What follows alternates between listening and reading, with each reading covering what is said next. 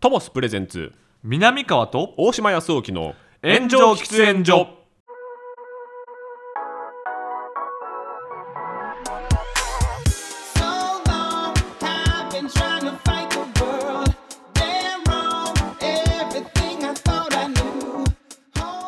トモスプレゼンツ南川と大島康沖の炎上喫煙所パーソナリティ研進行役の大島康沖ですどうも大島君の話し相手南川でございます密な場所で密かにトークをコンセプトに喫煙所で話しているかのようにタバコを吸えない2人が気の向くままにトークをする番組です12月コンテンツ会でございます、はいはいはいまあ、お忙しいとは思いますけれどうんも北野武監督の映画「首」はご覧になりましたかはい見ました見に行きましたねえ本当にどう混んでまししたどうでしたあーいやでもおじさん多かったねねおじさん多かったえわねえ、うんそうなんですよねいやなかなかのねえっとおじさんもう本当におじでもさんびっちりやってた隣も両サイドいや大ヒットしてるみたいですねうんおじさんいましたし1位とかでねそうそうそうすごいよね僕はこれれかなり楽しかったですね面楽しかった白かったうんいやん僕もまあまあどちら楽しかったんですけど、はいぶっちゃなけどうんですかかやっぱり、えっとやっぱなんていうのアウトレイジ的な、はいはいはいはいなんかそういう結構こうバイオレンス的な、いはいはいもちろんえぐろいシーンはあるんですけど、はいはいはい多々あります多々ありますうん、なんか僕ちょっと歴史的な要素を、うんうん多分あんまり多分知ってないんですよ勉強不足で、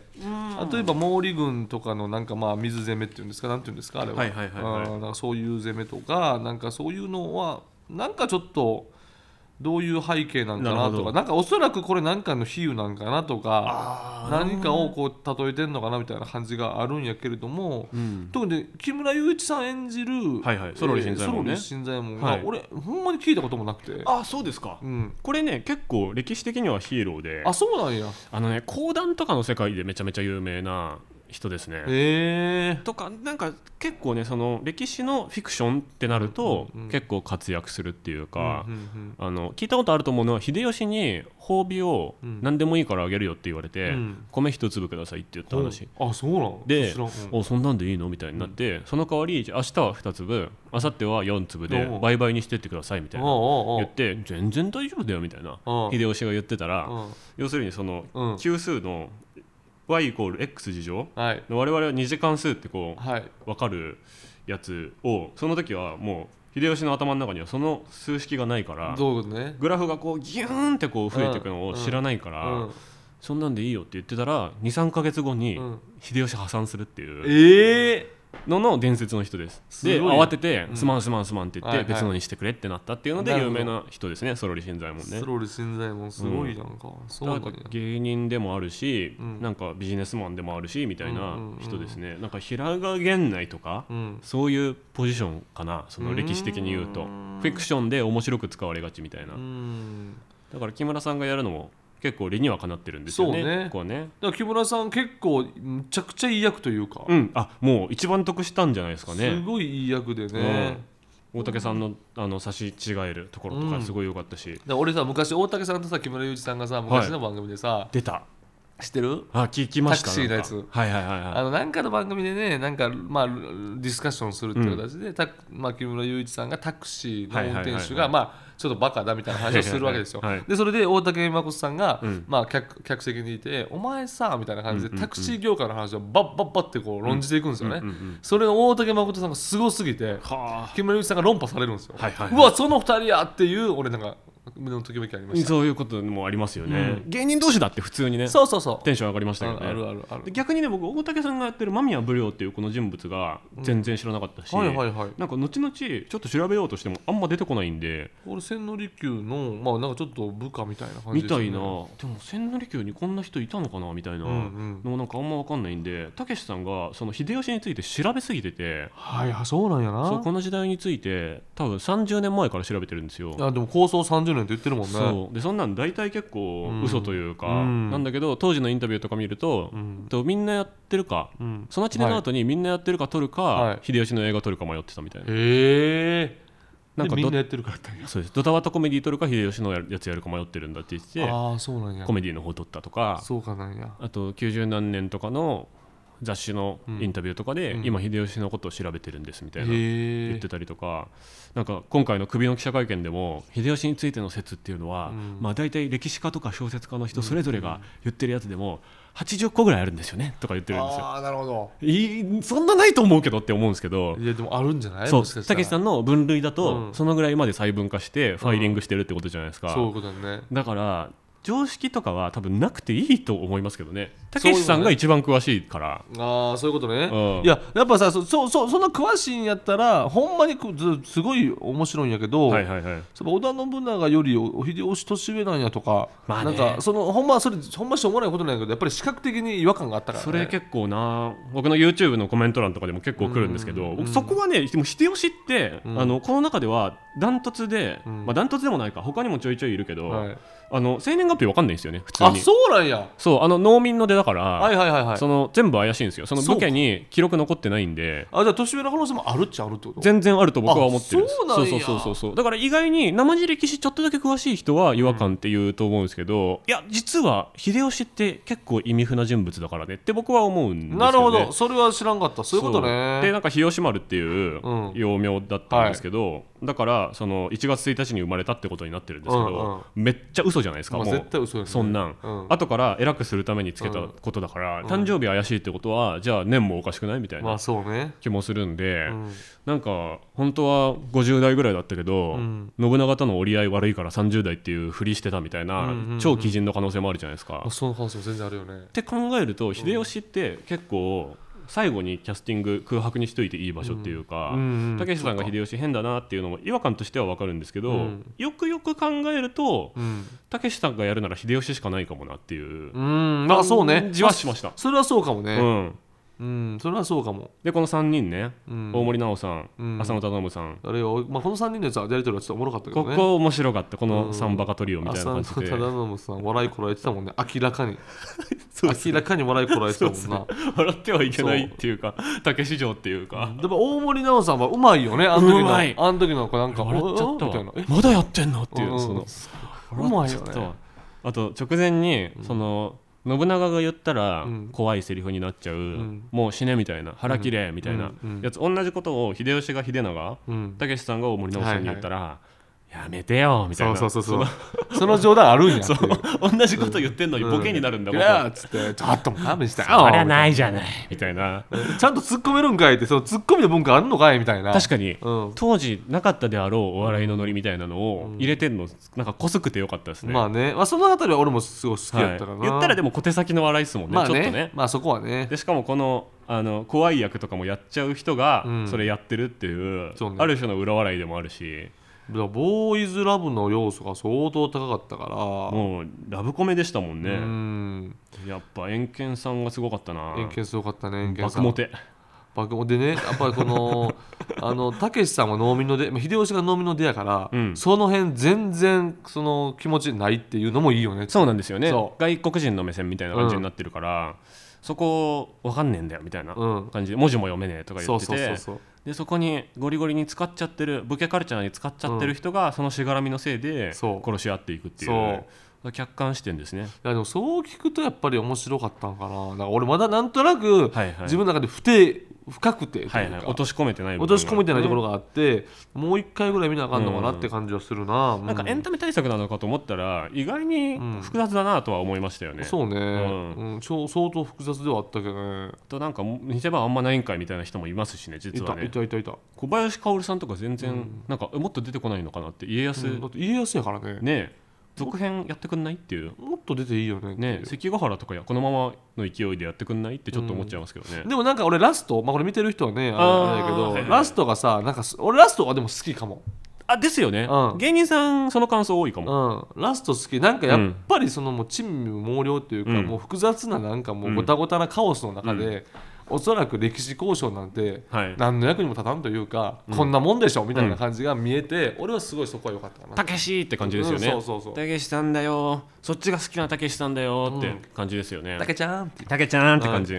そうそうそうそうそう若い時のたけちゃんってそ感うじそうそうそうそこがいいなって感じはしましたね派手な派手なセーター着てる感じしましたよねそうねあのあの感じあねのよもうもうギンギンのね油ぎっしりの顔の時のね、かった最後軽快でよかったですはいね、はいはい僕があのあのよかったのはそのたけしさんが映画の中でうん死にたいなとか、うんその海遠い目で見てぼーっとしてうん2分ぐらい経つとか、はいはい、やっぱすごいけど、うん、見たくはないじゃないですか、ああまあねそこのシーンね、まはい、もういいよってやっぱなっちゃうっていうのがあって、今回それ全然なくてあ、、テンポはすごい良かったよね、はい、今までの映画の中のたけしさんの中で一番楽しそうだったんんうんと思うんですよねそれは間違いないと思うんですよ、はいはいはいただその死についてのなんか自殺におわせみたいなうんのってなんかこうたけし映画の要素としては絶対なきゃいけないみたいな、うんマストの要素としてある気がするんで、うんそれをあの加瀬亮さんに脈絡なく言わせるっていうそう ね加瀬亮さんがね大変そうやってんめっちゃ結構矛盾したキャラクターですもんねうん矛盾しまく、りわけわからなすぎ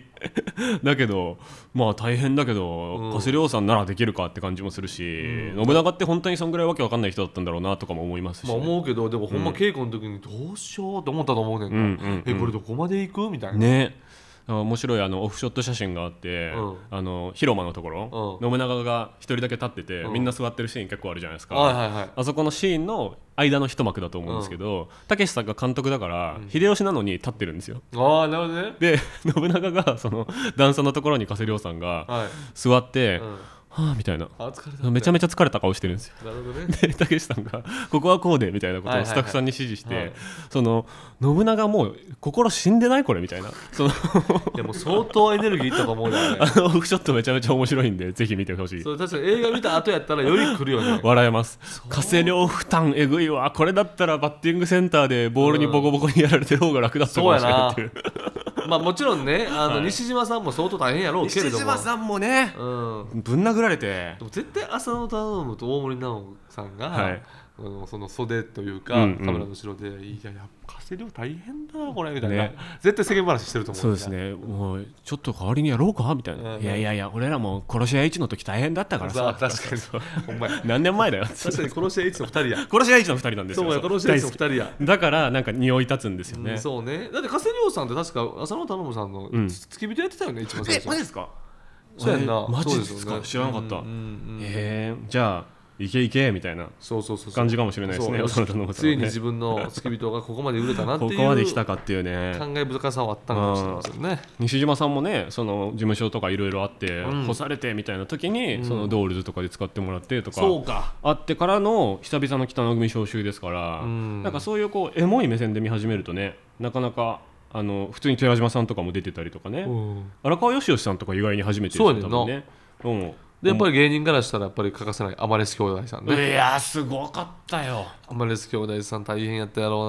ーいきなり電話かかってきたって言いますからねうなあそうなんやらしいですよ今フリーですからね、うんそうでいやもっとこうしてくれみたいなことを人一倍めちゃめちゃ言ってもらってみたいなええのを僕はジャガモンド斉藤さんから聞きましたああもうジャガモンのタイトルの話はできんやからこ のこのチャンネルでは公式ライバル南川さんこの公式ライやっバぱりルあいつはもうダメだ映画芸人頂上決戦映画芸人としてまあでもそ相当実力上やかそういらなうそういうプチ情報も持ってますからなるほどそうですゲストに読んでゲストアにマレ呼ス兄ん弟さんもでやりましょうわうねあと千利休ってうん結構トリックスターだから、はい岸辺一徳さんでしょしかも、うんたけし映画に結構欠かせないそうねもっと言ってほしかったえ嘘誰えなんかあいや岸辺一徳さんでいいんですけど、もっとあ出実番はめっちゃ人殺してるとか確かにねそのお茶に毒入れて殺すとか、はいはいはいはい何それみたいなことまでやってほしかったけど、んそうね意外になんか大竹さんにやらせてるみたいなところがあってあーそこはそうね千利休としては地味だったかなっていうのはちょっと思うかなそうねだから最後にさ、うんそのザトイチの最後じゃないけどさそうそうそうそうそうねあの実江は本明さんの、はいはいはいもう一個上がおってみたいな、ねあれそういうのもあってよかあっってもよかったよた、ね、まあホーキング青山さんの高原そ本うあの辺とかでまあ保管されちゃってるからっていうのもありますけどねあのホーキング青山さん俺誰これと思って最初、え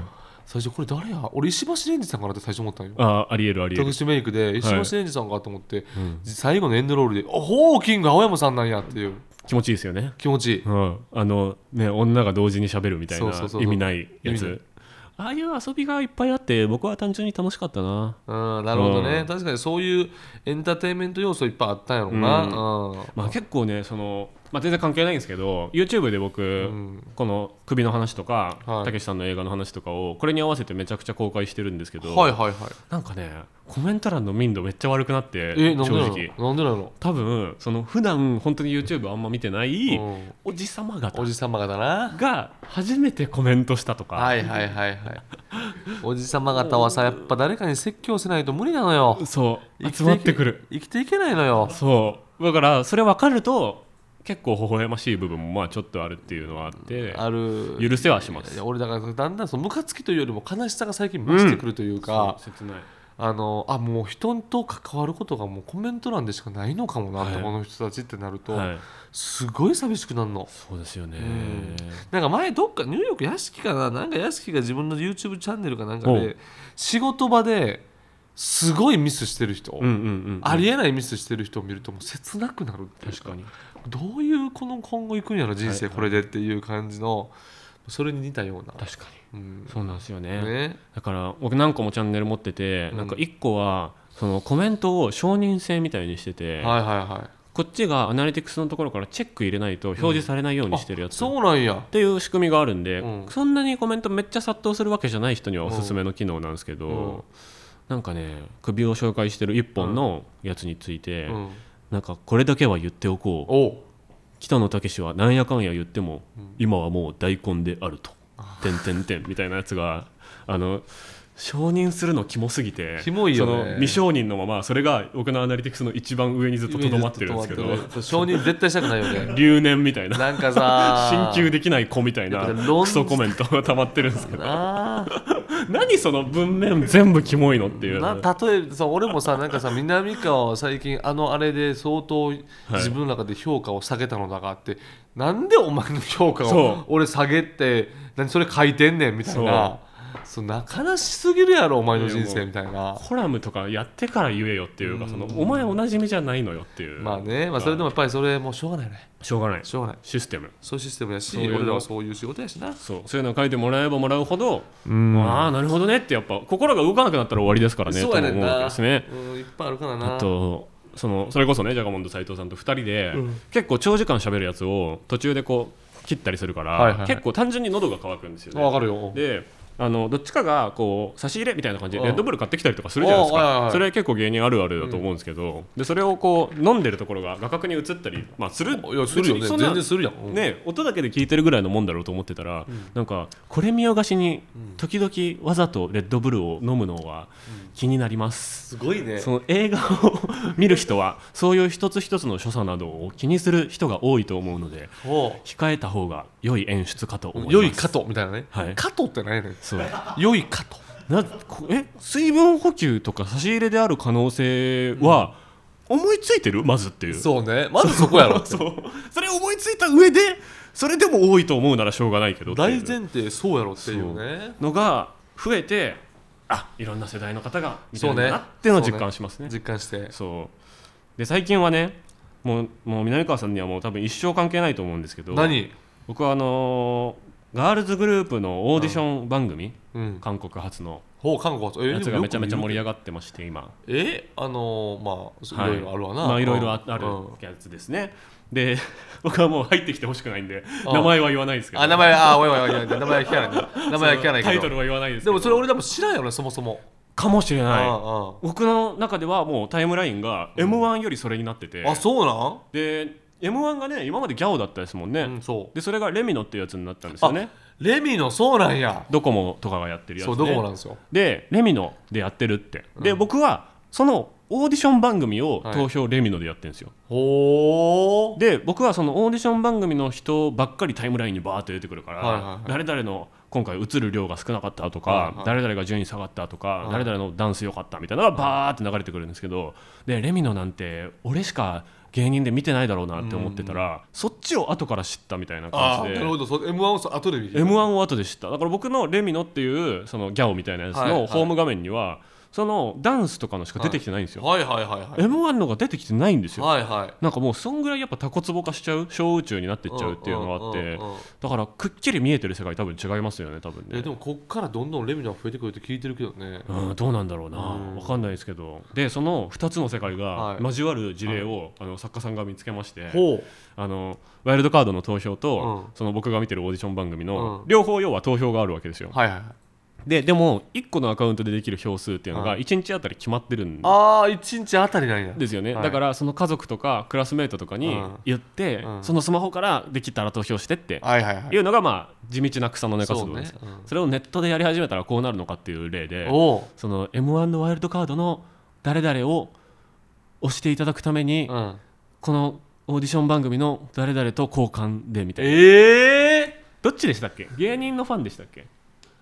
どっちすでしたっごけいねそれそれってもうさみもたうい意な味わからんねそれでも必ずしも極悪かっていうと、うんそこからファンになる人もいるかもしれないから、まあそうやけどなし友達にやってんのとどうどう違うのっていうのもやっぱちょっと難しいけどねとは思っちゃうんですけど、まあそれはすごいけどなそれをオンラインでやってる人がいるんですよね。えでこれも僕が見つけたやつなんですけえど、なんか大学院かなんかに通ってる人で、その誰々に投票してくれたら、その就活のなんかエントリーシートとかのほ添削と何々の科目の答案作成の添削指導60分プラス90分みたいなので何それツイートしてる人がいて ういやいろんなさ仕事あ るねそういろんな対価としての仕い事いやそれ普通に何万円ももらえみたいなそうね仕事なんですけどああった「求むワイルドカードほ」うとあるコンビ名最もワイルドカードでねゆずるでオーディション番組の権利、えー4日間4枠分もうそれチケットやんそうですね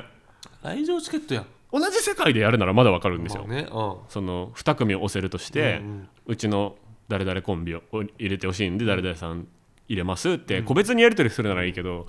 あの不特定多数に向けて開いてるのと、そっちの番組の方は誰でもいいから押しますよって言ってるのそういうことやんがなえぐいっすよね 足元見せながら見せてん見てるみたいでなも確かにもうほんまウィンウィンではあるよウねィンウィン下品だけど、うん攻める筋合いはもしかしたらないかもっていう、悔しいけどウィンウィンこの抜け穴 なんでそんなことしたいんかな、ねやっぱりまあでもしたいんやなこれファン心理をねいや切ないけどでもその今書いてあったコンビ名の人たち、うんめっちゃ好きだし悪いわけないし、なんならファン教育も結は構いちゃんとやってる人たちだったと思うんですよ、おう今おう僕目に入ったコンビ名、そうねうんでもかわいそうってちょっと思っちゃいますそうねやっぱうん、そごれが本人が拡散してたんでしたっけ違うかさすがになんかそんなことやめやっていうそうですよねあなるほどねさすがに見てしまったので、んこれはやめてくださいっていああう言い方をしてたからだとなるほどだから目に入ってきたんだとで思うんでもすそけどいれもうみんな言うけどそれ大阪弁やんやわかんないですよあわかんないん やみんなやめやって言ってたからやめみゃーとかかもやしれめないみゃそうあんま見えへんけどな芸人信長的なやめみゃあ にゃー的なにゃーみたいなにゃーとかみーゃーとか言ってましたからぞみたいななそうあーまあでも野放しにするのがいいのか引用で注意するのがいいやのでもか注意喚起は1回ぐらいしてても、うんまあ別にいいと思うよそれはそうやっぱ一番、番だからいいのは福山雅治さんのねうん「できん」っていうねあそうねその転売したやつ特定して「ごめんなさいもうできん一生一生できん」そうそうそうそうそれぐらいやっぱあ強くいかんと無理よねそれぐらいやっていいと思いますようんいいと思ううよ、んもう相互交換はコミュニティを超えたらダメうん、ダ メねやるなら個人間でやってくださいほんまそうよねそう下品だなってやっぱ思われないようにでもさ下品っていう感覚がもしかしてなかったら俺すごいびっくりするあーゼロだったら怖いな、むしろいいことじゃんみたいそう何がダメなのっていうことにやなめとっこてくるんかもしれへんからなな考え方が違う人とよくはあるからね効率を重視するがあまりうんいやーまあそれはあるわなつかず離れずではい遠目にニヤニヤしておきたいですね 僕は投票もしてるんですけどね あしてんねやうんしてんのかいしてるよあしてんねやデビューしてほしい人えいますからえそれはえっとでなんていうの何人かに絞ってもそれとも一人なのなんかねこれもなんかうまいなと思うんですけど、ん最終的に11人でデビューするグループなんですよ、はいで最初は11人に投票できるんですけど、うんだんだん少なくなってなっるほて2人にしかできない、んで今週はもう1人にしかできなくなるんですよおお今日から今日から厳しい厳しいねめっちゃ厳しい一人に絞るのは無一理人に絞るのは無理だけど、うんでも、まあ、ちょっと YouTube とかでポロッとねこう喋る配信とかやったりすると、はいもうダメですみたいなおうもう目移りしてはいけませんおうみたいな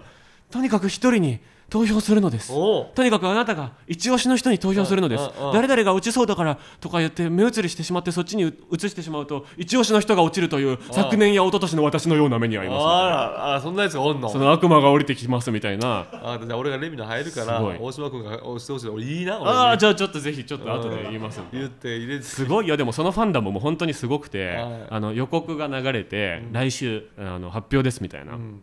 であの落ちるのは誰々さんです、はいみたいなのの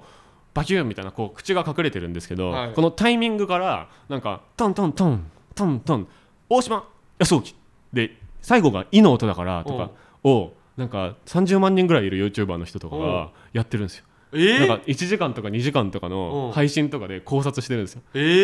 ー、で最後が「うんあ一音だからなんかなんか安置きはなさそうだ」とかはいはいはいはい「サトシそサトシの方がありえそうだ」考みた察いやうなん独身術考察配信はいはいはいはいみたいなチャンネルが5個ぐらいある5個もあんのそうもうみんなほんまちゃんとやろ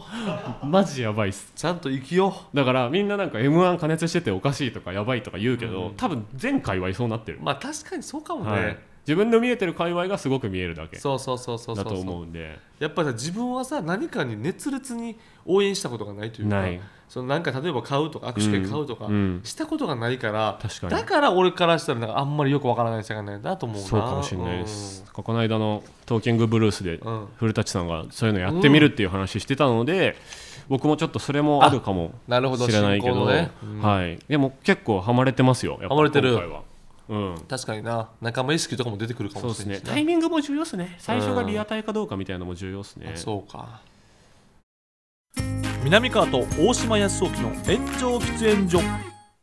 この番組はトモスの提供でお送りしています2023年12月10日日曜日まで四川担々麺赤いクジラ赤坂店人形町店にて行っていた炎上喫煙所の配信画面を提示するとトッピングが一つ無料になるキャンペーンですがなんと2024年の1月7日日曜日まで継続していただけるということで、えーぜひリスナーの皆さんもお近くにお立ち寄りの際は炎上喫煙所の配信画面を見せてトッピングと一緒に四川担々麺を堪能いただければと思います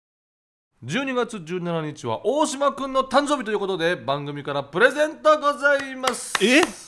はいこちらうーわマジでそんなんやってくれるんですかうわーくそありがたいいなーこれなんですか109シネマズおプレミアム来たよ新宿ギフトチケット以前リスナーさんから頂いていた投げ銭で購入いたしましたプおっとラス S でございますうんうわこれね行かないで置いといたんですよ、うんうんできたばっかりのね新宿のえ歌舞伎町タワーのねあそうなんやえ歌舞伎町タウンにできたんあれ歌舞伎町タワーのね上の方にあるねありがとうございますめっ俺ちゃ嬉しいニコタマよく行くからさ109ねはいはいはいはあのこんなんあるやんか、うんめっちゃいいなと思うんやけどどういはいこれさあそこ東宝もあってあそこ近くに109もうもうう目と目と鼻の先です、ね、すごいねはい、バ激チバ戦チ区やんになりましたうーよんあそこすごいですよねプレミアムラウンジみたいなのとかあってラウンジすごいようわありがたいこれいいポップコーンとねありがとうございますいいドリンクがね、えーありますから、えーぜひともね最こ高れで楽しんでいただいて日々の疲れ癒していただいてあの仕事のコンテンツを見てください、うん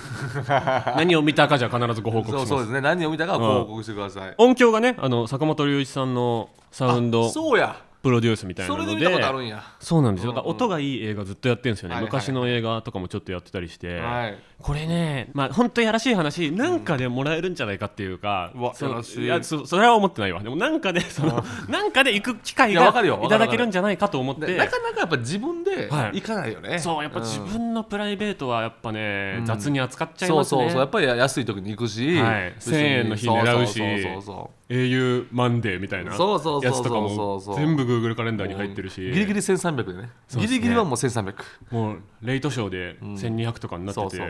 えいいんですかって、うんやっぱちょっとちょっとテンション上がりますよねだからそのをもう大盤振る舞いでございますありがとうございます体休めてくださいとやいいいい年の始まりになります、そうね2020年はこれは、ね、本当にあ1りがと回うござ分っいまてすことですか1回分一ね人ですねペアチケットじゃないですね一人ですねペアやで誰を連れていくんですいかやまあ孤独に楽しみますよあああそうねりがとうございます投げ銭のねシステムがままだ生き残っていたという生き残っていたというわけでございますので、はいありがとうございますぜひとも皆さん楽しんはでいいただいて、必ず報告させていただきます南川さんもねあの東宝のポイントをもらってそうまなすからんですよね使ってますポイかントいやこれまだ使ってないんですよじゃあまあちょっ使と使い次第じわじわとなんかあのーはい見期た限もありますからね意外見る時にとそう期限もありますから、はいなんかちょっとね安いところに行きたいというか多く使いたいという か確かにねそうそうあれ効も率よく行きたいそうですよねあれも別にいつ使っても同じコスパじゃないですから別にね別に必ず1日とかに行ってみたいな、そう水曜とかに行ってみたいなもう1日にさ仕事が入ってる時も悔しくて悔しくていやそう後で気づきますよねあそうれね本当に SNS のタイムラインで映画の日だからって言ってる人見て、うん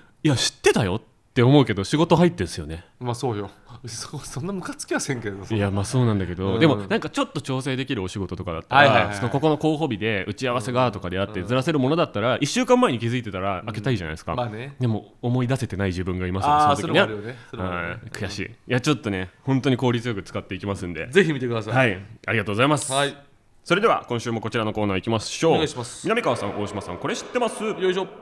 南川さんと僕大島がリスナーさんからおすすめのコンテンツを教えてもらうコーナーでございます2人が強く興味を持ったコンテンツを教えてくれたリスナーさんには番組ステッカーを送らせていただきうますんベタベタ貼ってくださいはい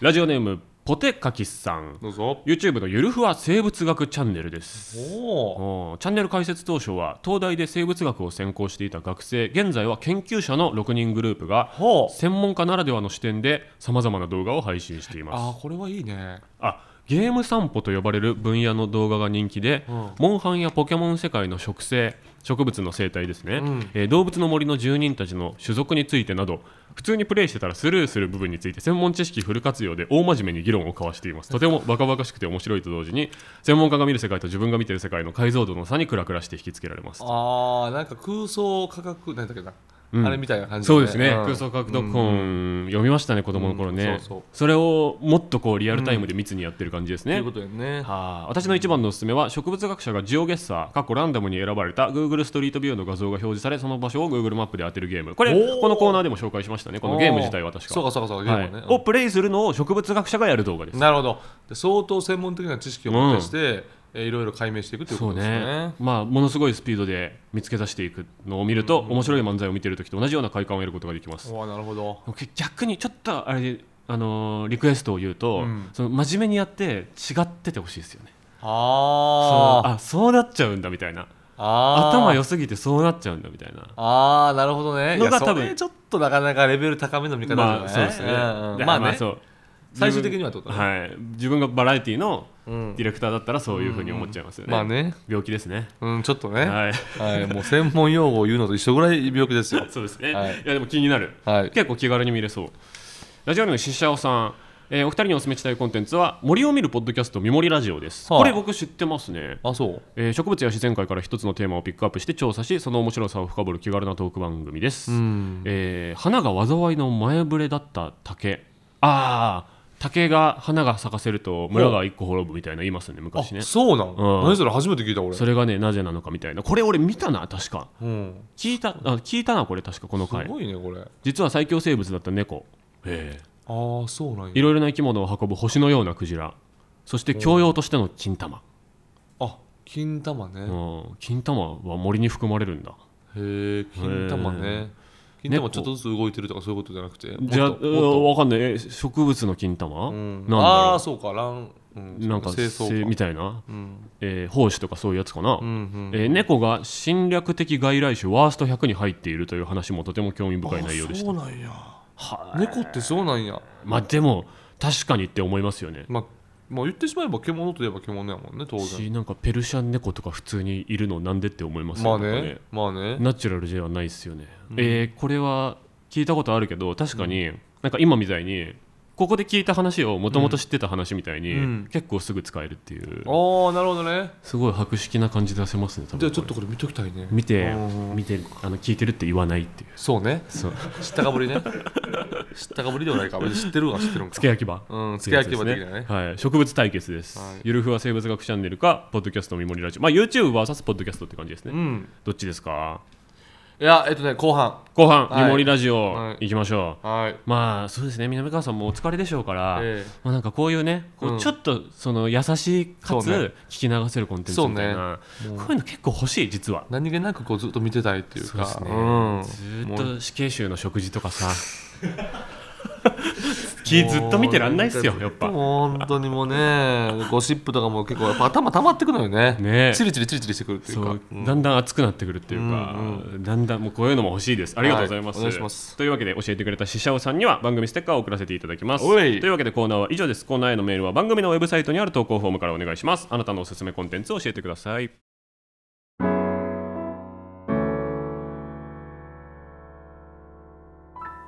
南川と大島康沖の炎上喫煙所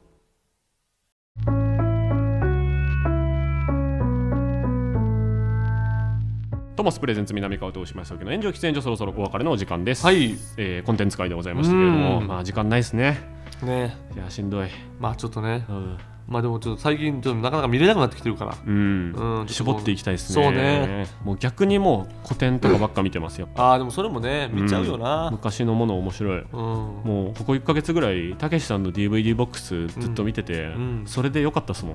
あでもそれもあるかもなはそれもいいかもねいもうそれでもいい一旦時間止まってほしいわ、うんえー番組への感想コーナーへのメールは番組ウェブサイトにあるそれぞれのフォームからお願いしますハッシュタグはすべて漢字で炎上喫煙所僕たちに話してほしいテーマを募集していますまた番組を聞いていて面白いと思ってくれたあなたお気に入り登録とレビューでの評価お願いします Spotify ね、うん 1.0K いってるかどうかお願いしますよろしくお願いします